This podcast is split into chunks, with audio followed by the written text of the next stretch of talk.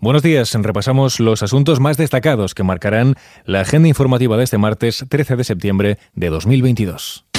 XFM Noticias con Jorge Quiroga. El Consejo General del Poder Judicial agota este martes el plazo para renovar el Tribunal Constitucional. De esta forma se abre ahora un panorama incierto sobre si culminarán y cuándo unas negociaciones que ni siquiera han empezado entre los bloques conservador y progresista del Consejo. Además, otra de las incógnitas es saber qué postura adoptará Moncloa tras el incumplimiento. Esta situación era un secreto a voces desde que la pasada semana los vocales del sector conservador amenazaran primero con bloquear los nombramientos y después señalaran que no se sentían vinculados por la fecha límite del 13 de septiembre. Insisten en que el Ejecutivo es el primero que no cumple con la legalidad al llevar casi cuatro años con un Consejo en funciones ilimitado, sin poder hacer nombramientos.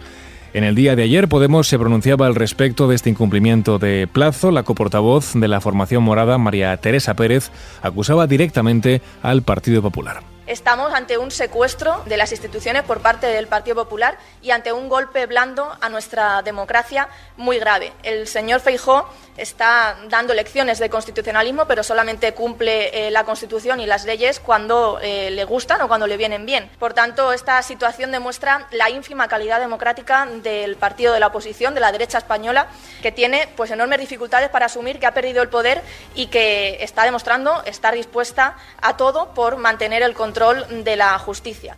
Pérez denuncia que el sector conservador del Consejo esté al borde de la insumisión y considera inadmisible la posibilidad de que no elija en el plazo fijado a los dos magistrados que le corresponden en la renovación del tribunal. Hablamos ahora de ETA, ya que hoy la Audiencia Nacional juzga a Cherokee. Este martes la audiencia juzga al histórico ex jefe militar de la banda terrorista, Garicoy Chaspiazo Rubina, recientemente entregado por Francia. La Fiscalía le acusa de delitos de estragos terroristas, robo, uso de vehículo con intimidación y fines terroristas y detención ilegal con fines terroristas. Pide para él 32 años de prisión. Por otro lado, el Congreso debate hoy la creación de impuestos temporales para grandes bancos y energéticas. El Gobierno espera recaudar 7.000 millones de euros en dos años en caso de que salga adelante esta proposición de ley que el PP ya ha mostrado su oposición al respecto. Eso sí, será el grupo parlamentario en la Cámara el que anuncie si su posición será en contra o una abstención. Seguimos ahora con la propuesta de Yolanda Díaz para topar el precio de los alimentos básicos. La ministra de Trabajo dice que su plan es perfectamente legal. Díaz ha querido reforzar este lunes su planteamiento para acordar con la gran distribución y consumidores un tope a los precios de productos de alimentación básica, algo que la CNMC considera que está prohibido por ley la propuesta nosotros no solamente, eh, lo he dicho desde el primer día, no es que eh, no vulnere la legalidad eh, española y europea, sino que la respeta absolutamente y está basada justamente en el principio de la competencia. Ante las críticas del pequeño comercio, Díaz ha defendido que su propuesta se dirige a la gran distribución, porque son, dice, quienes tienen márgenes para poder practicar descuentos. En clave internacional, más de 80 concejales rusos se rebelan contra Vladimir Putin y piden ya su dimisión. La guerra en Ucrania se alarga, aumentan las voces también contra el presidente ruso y concejales de varias ciudades como San Petersburgo o Moscú han firmado una petición para que el presidente dimita.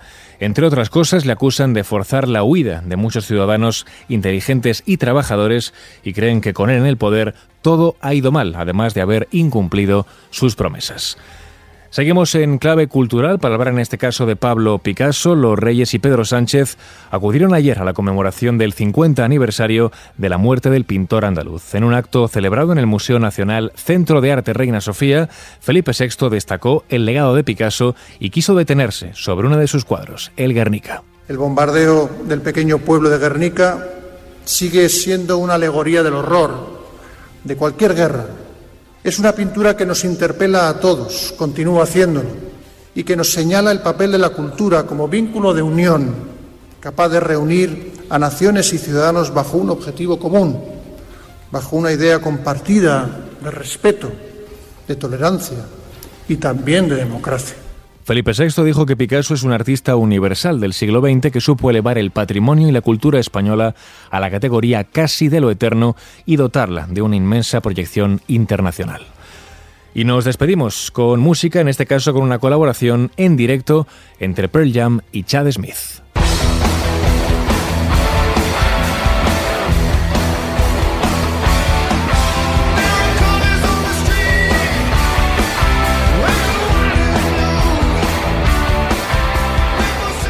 La formación de Seattle interpretó Rocking in the Free World con el batería de Red Hot Chili Peppers este pasado 11 de septiembre. La colaboración se produjo en el Madison Square Garden en el marco de la gira Gigaton de la banda de Eddie Vedder. Era la primera vez que Vedder y su compañía tocaban en la ciudad de Nueva York en un total de seis años. Según Rolling Stone, Smith subió al escenario en el Ecuador del concierto tocando junto a su excompañero de Red Hot, Josh Klinghoffer, quien ha estado girando con Pearl Jam durante durante el último año. Además, Pearl Jam rindió homenaje en este show a las víctimas del 11 de septiembre, hablando de cómo este suceso condujo a una mayor unidad en Estados Unidos. Vedder aseguró que hubo un tiempo en el que nos apoyamos mutuamente. Esa es la parte que no podemos olvidar, que esas lecciones sean recordadas como nuestra solidaridad para unirnos y mantener este país en orden. Con las palabras de Eddie Vedder en recuerdo a los atentados del 11 de septiembre lo dejamos. Más información actualizada en los boletines de XFM.